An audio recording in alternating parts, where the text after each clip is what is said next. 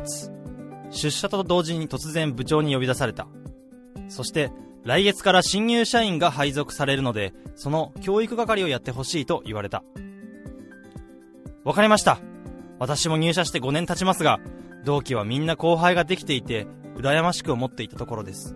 精一杯、頑張ります。頼んだぞ。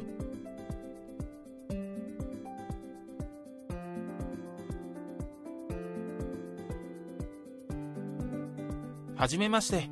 増田と言います。法人第一営業部の配属は第一希望だったのでとても嬉しく思います。皆様ご指導ご鞭達のほどどうぞよろしくお願いいたします。およろしく。わからないことがあったら何でも聞いてくれ。はい僕頑張ります。よろしくお願いいたします。今まで教わってばかりだった自分が指導をすることになった増田は挨拶もよくできて物覚えも早かった。1年ほど経った頃には制約件数と金額が部署の上位に入るようになった。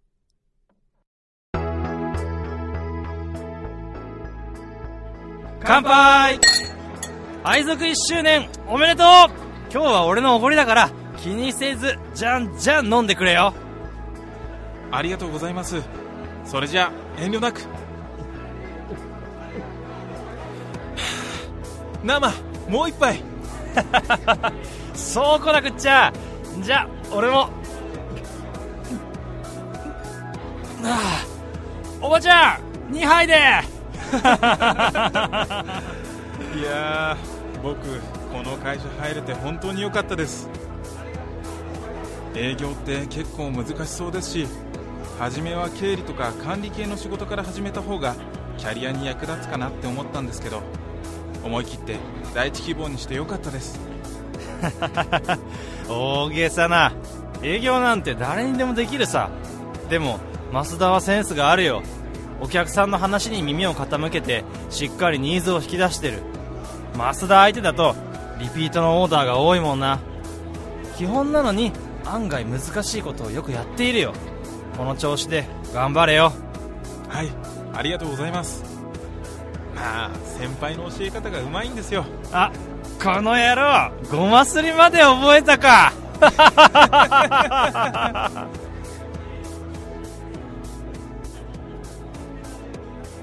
その夜俺たちはだいぶ深酒をして終電もすっかり逃し夜の繁華街をさまよっていた。タクシーで帰ろうかと思ったがどうせタクシーに乗るならもう一杯飲んでも変わらないと思い近くのバーへ行った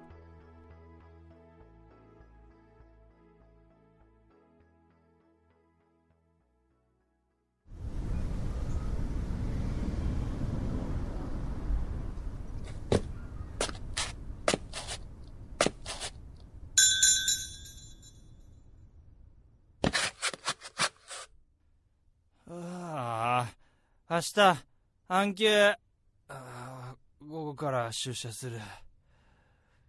決めたもんね。はあ、先輩、飲みすぎですよ。そんなんじゃ午後出社しても仕事になりませんって。一日休んじゃいましょうよ。うるせえ。会社に行くことが大事なんだよ。それが、会社員の務めじゃ。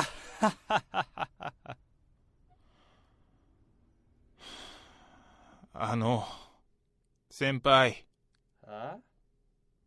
どうして会社に行くことがそんなに大事なんですか？はあ？会社員は会社に行くから会社員だろうが。どうした急に？じゃあ、先輩は、あと何年会社にいるつもりなんですか？知らんよ。別に決めてない。なんだよ。酔いも冷めちまうようなこと言いやがってよ。俺はしばらくこのまま営業でいいと思ってるよ。性に合ってるし。そうですか。でも、辞めたいって思ったこと、ありますよね？そんなんいくらでもあるよ。接待しても、全然仕事くれない人とか、請求無視してくる客がいた時なんて、事務所に行ってみたら、どんずらこいてどっか行っちまっててさ。全部俺のせいにされたよ。あの時は参った。転職も本気で考えたけど、俺の同期が上司に事情を説明してくれててさ。誤解は解けたんで、まだここにいるよ。ええー、そんなことがあったんですか？まさか、もう辞める気なのか？そんなわけないですよ。先輩を抜かして営業トップになるまでは少なくとも辞めませんよ。でも僕、いつか起業したいって思ってます。だから、この部署でトップの成績を取ったら、移動か転職をするつもりです。ほう、そうなんだ。結構意識高いんだね。俺も昔はそんなこと考えてたけど、結構体力使うぜ。ヘッドハンティングだってなかったわけじゃないけど、結局は金より人だよ。頑張って稼いでも、こうやって一緒に飲んでくれる奴がいなかったら、つまんないぜ。そうですかね。僕はお金だと思いますよ。お金があるから人が集まるんです。先輩だってお金が欲しいから働くんですよね。人に会うために会社に通う人なんていないと思います。まあ、働き方は人それぞれでいいんじゃない？でも、将来何したいの？まだ具体的には決まってないんですけど、スマホのアプリを使って個人間取引の決済を手助けするシステムを作りたいなって思ってます。知ってますか？スマホって日本だとようやく普及率が7割を超えてきたんですけど、韓国やシンガポール、タイはそれを超えてるんです。中国やインド、インドネシアなんか、スマホを持ってる人の数なんて日本の人口を超えてるんですよ。日本でスマホを使って個人同士の売買が当たり前になってるなら、海外でそれをやれば、すぐ受け入れられると思うんです。シリコンバレーの学生なんて、在学中にアプリを作って起業してるんですよ。突然饒舌になる増田を見て妙な違和感を彼には向上心もあり新しいビジネスを始めるやる気とそれを成功させる自信に満ち溢れている。だが何かがおかしい。そうそうなんだそういうのよくわからないけど結構いろんな人がやっていそうだけどな。まあまずは貯金から始めた方がいいんじゃない？ああ僕実家暮らしでほとんど給料使ってないんです。使うとしたら外食とかスーツ代ぐらいで。一応ボーナスを元手にして将来のために資産運用してるんです。先輩もしてますか？この会社の人お金に興味がないというか手元にあれば使うのが当たり前っていう意識の人が多くてすぐ飲みに連れてかれるから普段あんまりこういう話はしないようにしてるんですけど。ああそうね。確かにみんな給料日を心待ちにしてるよね。俺も多少は運用してるけどさ本業は会社員だからその範囲で生活してるよ。仕事終わりのうまいビールが飲めればそれでいいんだよ。ふんそうですか。僕にはまだわからないです。その感覚。そのうちわかる時が来るよ。あでも先輩と飲んでる時は楽しいですよ。こういう話できるの。先輩だけですし。ああそろそろ帰ろうや会社員は体が資本だ。俺も飲みすぎた。反省反省と。はい。ではまた明日。今日はごちそうさまでした。いいんだよ。また飲もうや。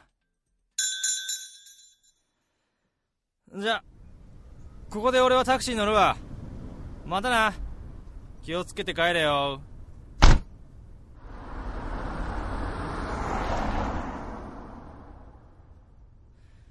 増田は何も言わず、振り返らずに歩いていった。妙な気分だった。何が見透かされているような感覚だった。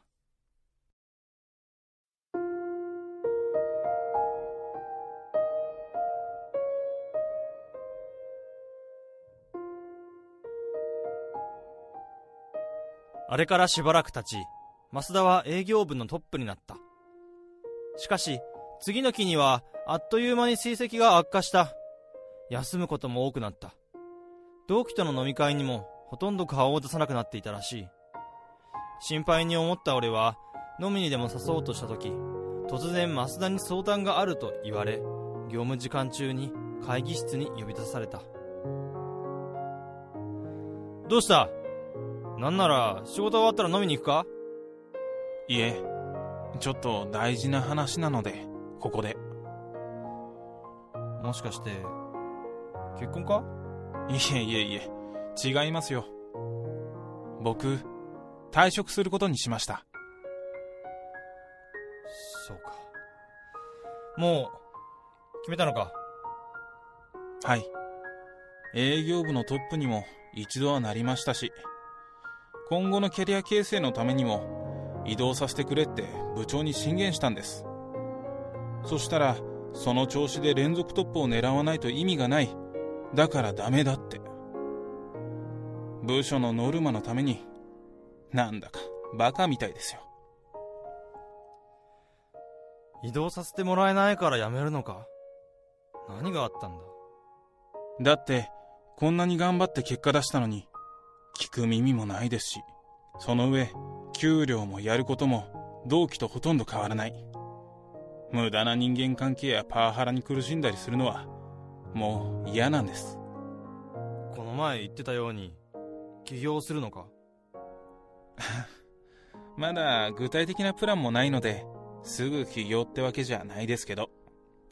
正直この会社で働き続ける意味が僕にはもうないんです。ましばらくは運用で食っていきますよ。実は給料よりも収入が多い月があるくらいなんですこの調子で続ければしばらくは給料なくてもやっていけそうですし。そうか。会社に頼らなくても生きていけるのにこのままいいように上司にこき使われてるのってバカみたいですよ。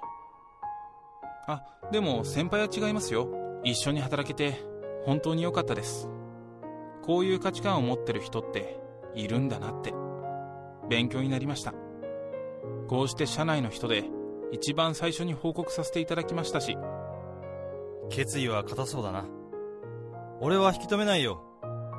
頑張れよ。ありがとうございます。話のわかる先輩でよかったです。引き止めたところで無駄だろうしな。ええ。もう決めたことなんで。じゃ部長に報告に行ってきます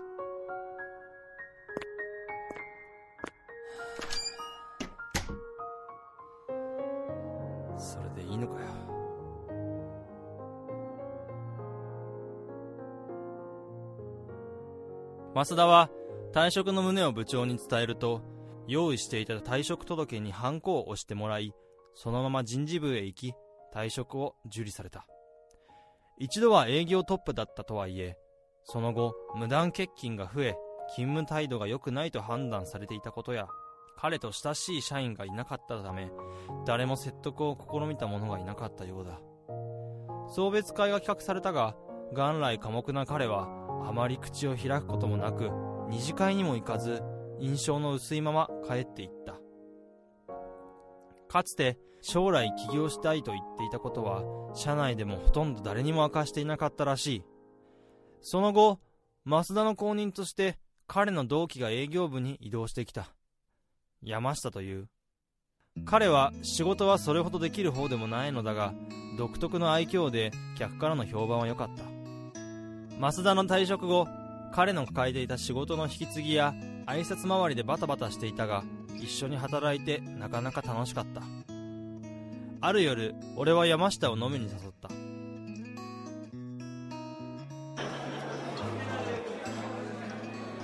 乾杯！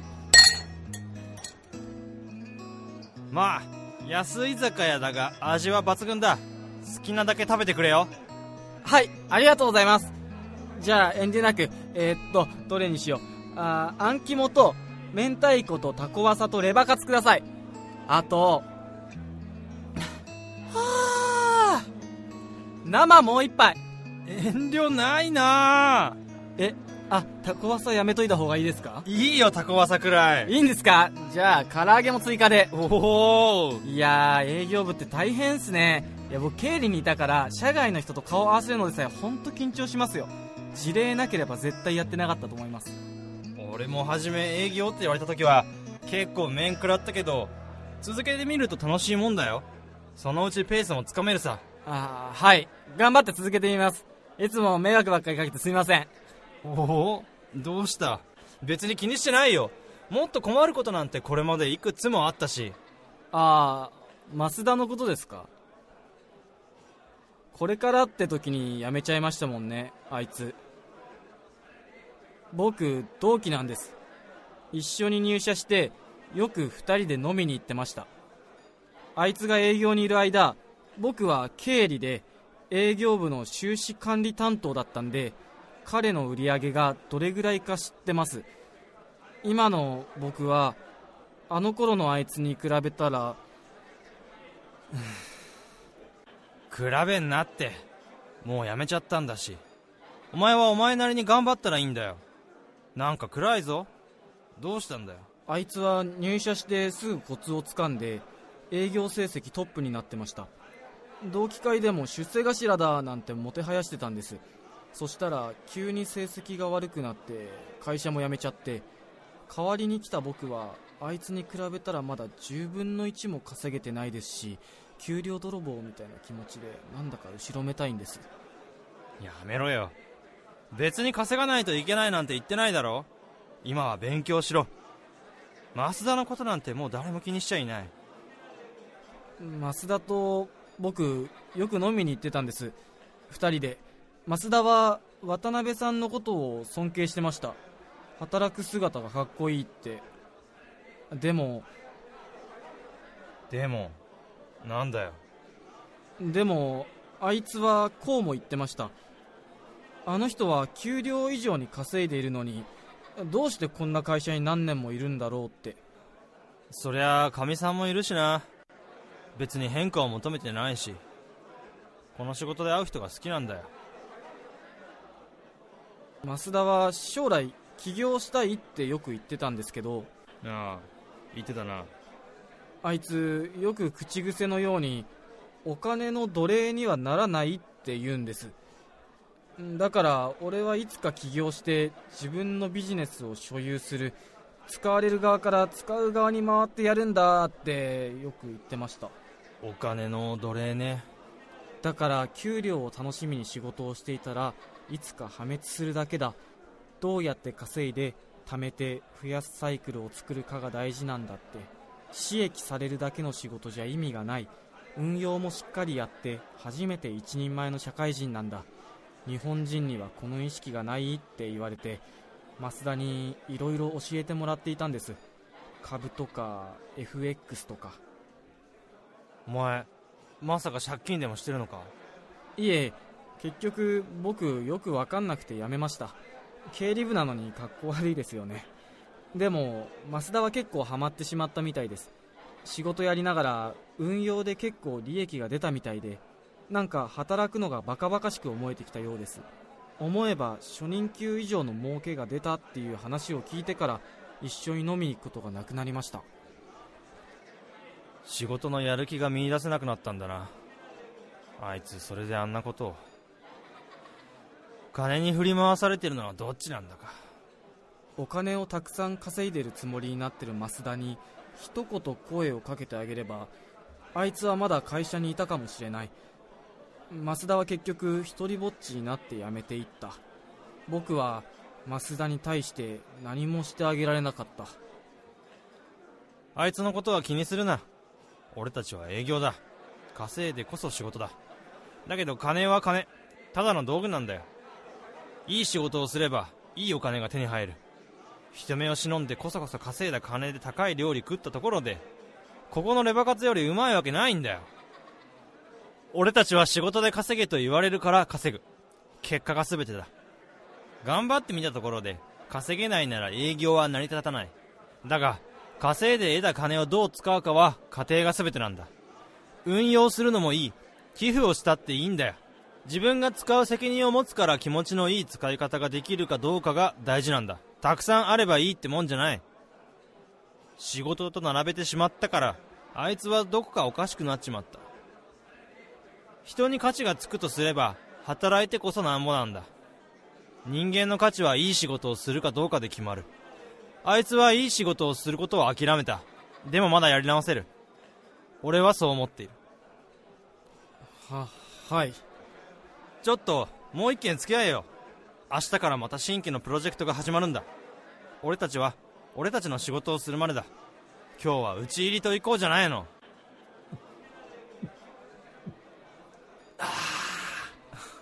あはい。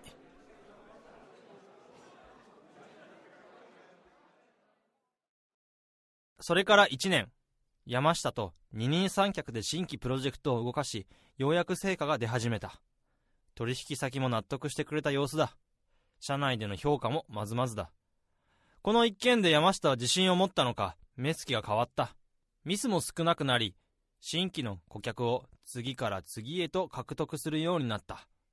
まるで一時期の増田のようでもあった。ただ彼と決定的に違うのは乾杯！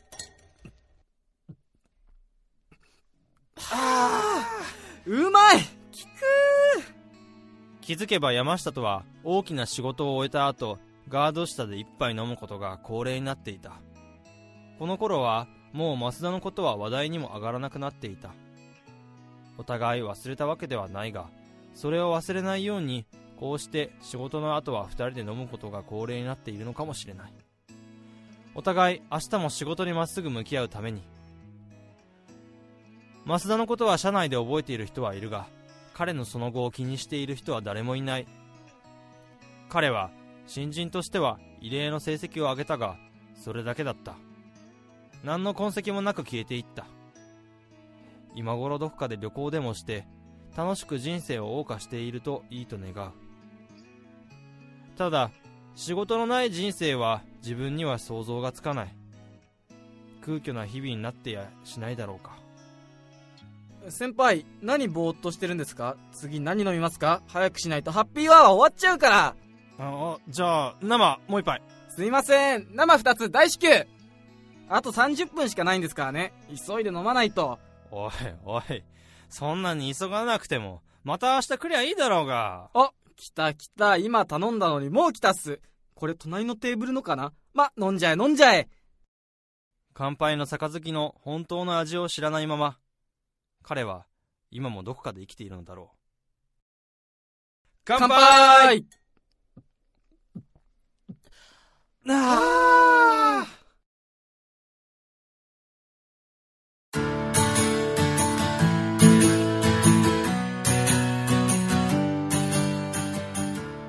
始まりました。頑張れ。ラジーマン。お相手をさせていただきますのは私ジェラと。ヤードとたもつです。どうぞよろしくお願いしお願ますいします。はい、えー、とというわけで、えー先ほどドラマを撮り終えまして、はい。えーまあ新入社員が会社に入ってきて、えーまあなんか意識高い系で1年で辞めちゃったって話を撮ったんですけども、はい、はいはいはい。はい。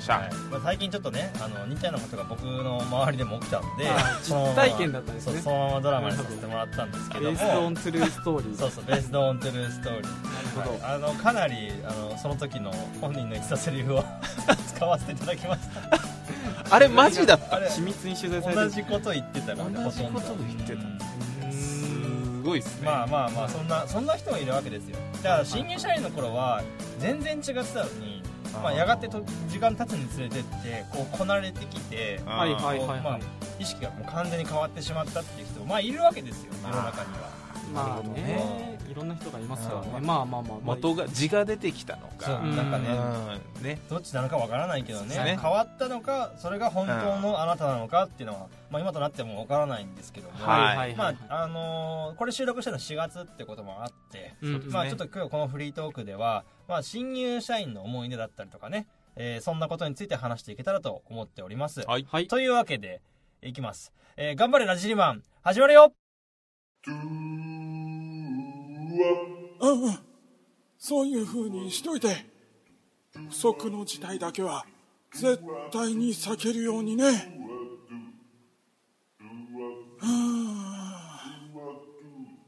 ラジオを撮るのって大変だな。あああラーメン伸びちゃったよ。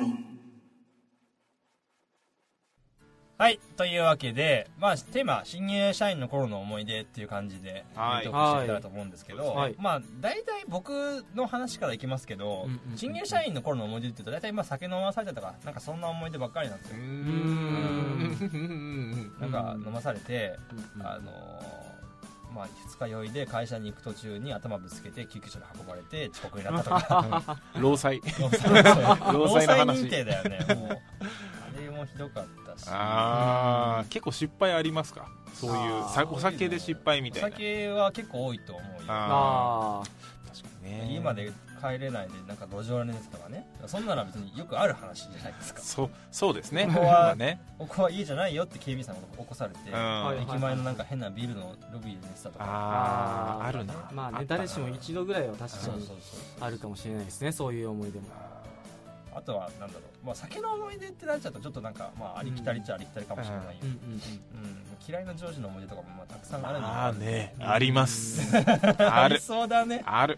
うん。まあ私に至ってははい。あれですかね。はいあの私新入社員ですからね今あ今ね。今。あそうなの、うん。だってあの僕は入社7年目ですけど、ええ。あの同い年じゃない同いですか。年ですよ。ですよね、ええ。そうですよね。あの僕この間転職をしましてですね。転職。あなるほどね。はい。そうかそうか。そう。でまあ4月ちょっと新規ってもう,、あ。ーまあ、もうそう3月かな。3月か。3月からちょっと新しくはいはいはい。えーまた新しい職場に行ったんですけれど、まあねちょっとね新入社員とはちょっと違うけど新卒の子たちを生温かい目で見れちゃう感じはでもありますよね。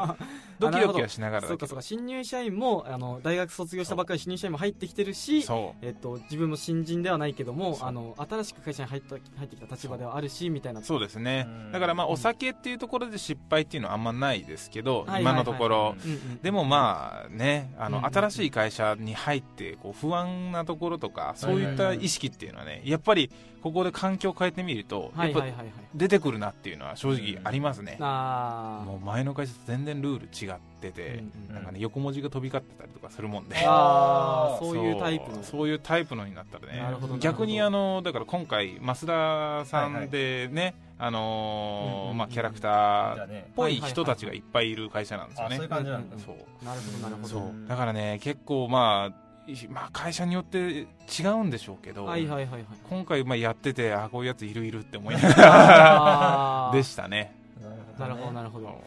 ねそうまあちょっと前はねあの自分たちが最近の若者はなんか冷いめ冷めてるねみたいな感じで見られていた立場であったんだけうん。どだからあの今回新入社員の思い出ではないんですけど、うん。今その、えっと、新入社員が入ってきて、うん。で、えっと、最初のその研修彼ら、彼女らの研修の時に、うん。えっと、僕がその先輩社員として、うん。あの会社で今こんな感じの仕事をしてますみたいなことをしゃべるあの喋る機会があったんですよ、うん。人事からちょっとあの喋ってくれっていうふうに言われて、で一通りあのまああの喋るわけなんですけど、まあ参参ったなって思ったのが、うん。やっぱりあの僕の喋りが下手くそっていうのもあるんでしょうけど、うん。響かないんですよね。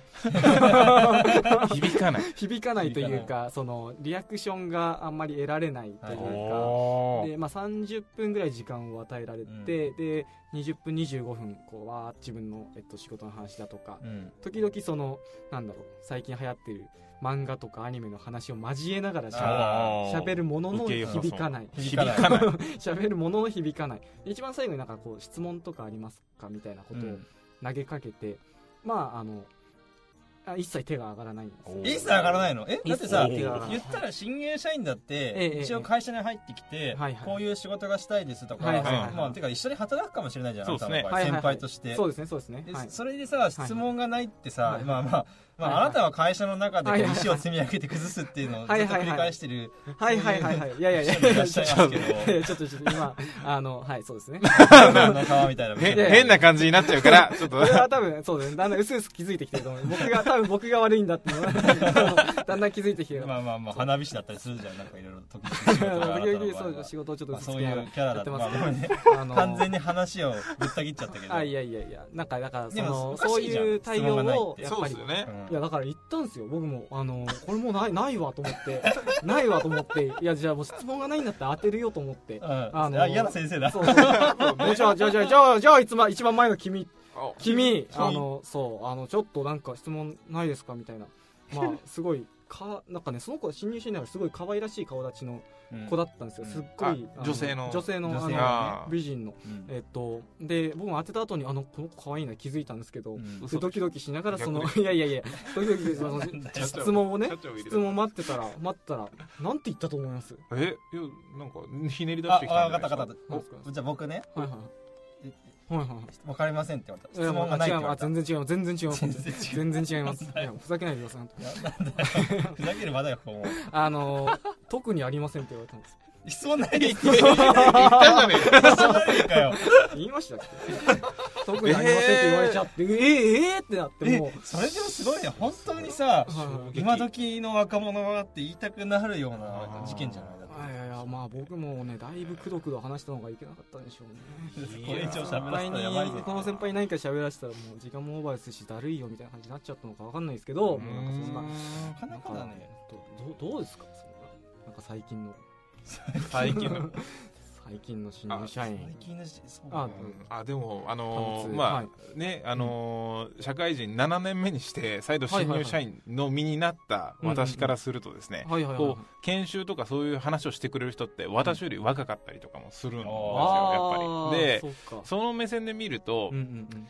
いや新入社員に対して、まあ、相手が年上年下関係なく、はいはいはい説明する先輩って結構プレッシャーだよなって思いながら、話はね聞くとはい結構はいはい。はいこう生温かい感じにはなるんですよね。お互い不安な人たちでやってるから説明する側もね先輩社員だとかとはいえとはいえ確かに緊だからね張するしね。そう。だからまあ新入社員の人にもうこれから新入社員になる人にもうんうんぜひあの相手も緊張してんだよってことをうんうんうん知っといてほしいってそいう。うだね そうだね。そう。そう思うと確かに今学生さんで面接受ける人とか面接官も結構緊張してるパターンとかもするかもしれないそう。そうするとちょっと緊張がね解けたりするかもしれないですしね。アイスブレーキングはね難しいですよね、難しいね確かに。私も緊張してますって最初にね、うん。入った後だったら言えるけど、はいはいはいはいねっていう感じはありますよね。確かに確かに。だからぜひねうん。そこは分かってほしいところではありますけど、そうですね。そ最近のが確かにね分かるとちょっと世界が平和になりますよね。そんな、ね、相互理解。その、ね、特にありませんなんて 冷たいことを投げるようなことあ,、ねああるはずが個人に対するね ね。あるはずがあのあのあまあっていうね、まあどうすんの？だって来週ぐらい多分うんおなまあ僕とヤードは同じ会社にいるじゃないですか。ああまあそうですね、はい、来週とか再来週あたりになるとえさまた別の研修で顔合わせたりとかさえええええあとそのまあ歓迎会があるじゃないですか。いや僕もですね。だから人事から言われてうん。あのヤードさんうん。ちょっとまた来週もあの新入社員の前立ってくださいって言われて。いやいや他にも何百人も社員いるじゃないですかなんでも心折れてる僕に。みたいなこともちょっとありながらですけど、いやあるなでもなんか歓迎会とかでも。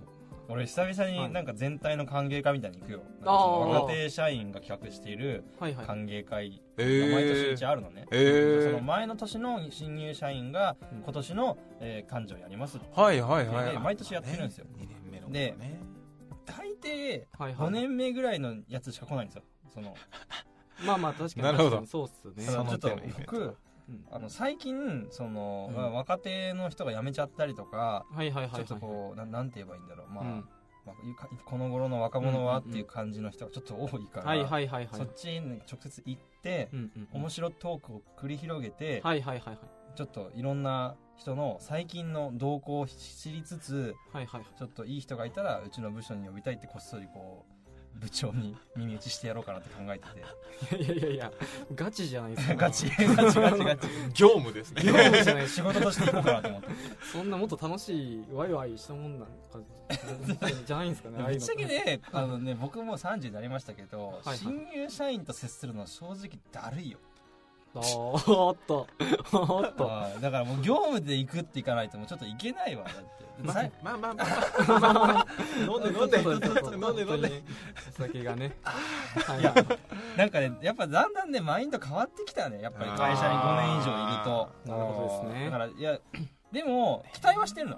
はいはいはい基本的に僕が学生の時よりもあの、優秀な人がうちの会社に間違いなく入ってる。うん。それはそう思うのよ。はいはいはい。なんかその、まあ、学歴とかそういうものを見たりとか経歴とか聞いてもやっぱりなんかうん。僕がやってた頃よりはもっと面白いことやってるなとか、なんか一つの目的があってやってるんだよみんな。へなんか意味もなくとりあえずなんかなんか居酒屋行って、はいはいはい。飲んだくれてましたって人ってまずいなくて、はいはい逆にそれはそれでつまんねえなと思ったりするんだけど。なるほどなるほどなるほどね。なるほどね。まあまあまあなんかまあまあでもはいいいんじゃないですか、あのー新入社員僕の新入社員の頃のもう一つの思い出は飲み会の場でちょっと先輩となんか口論になってそのまま1年間ぐらい,、無視されたっていうのがあったり あしたからあのーなんだろう階段踏み外さない方が っていうのが僕が新入社員の皆さんにできるアドバイスかな。いやいやねもう質問してくれない子はもう無視です仲良く行こう。仲良く行こう。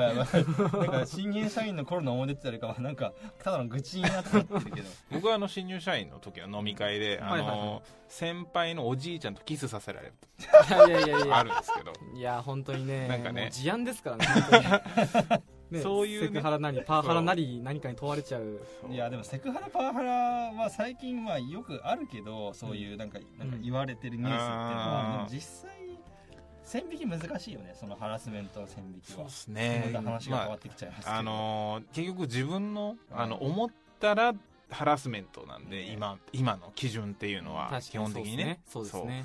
だもんだからねだもんだもんな。そう。だもんだもんまあまあまあ、うん。あのえ辛くなったら誰かと飲みに行くなり相談の場を設けるなりして吐き出すのがいいと思いますよ、うん。誰かと話すのがねいいっすよねきっとね。溜め込むよりも。そう。そんなところで。はい。セラピーみたいになりますけど まああのー多分ねそれよりも一番いい方法があってはい。辛くなったらこのラジオを聞くっていうそうだめねちゃくちゃ天使が通りましたけどね今。そうだね。そうです。そんな味方である僕たちにお い。僕たちも申し訳ない聞いてなんぼや。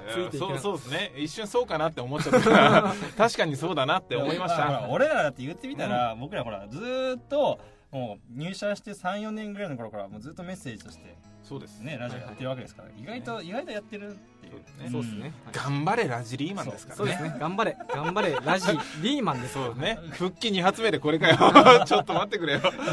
みんなの意識がなんか変な方向に行ってるのでこんなところでは はいい、締めていきましょう、はい。はい。というわけでお相手をさせていただきますのは私ジェラと、ヤードとたもつでした。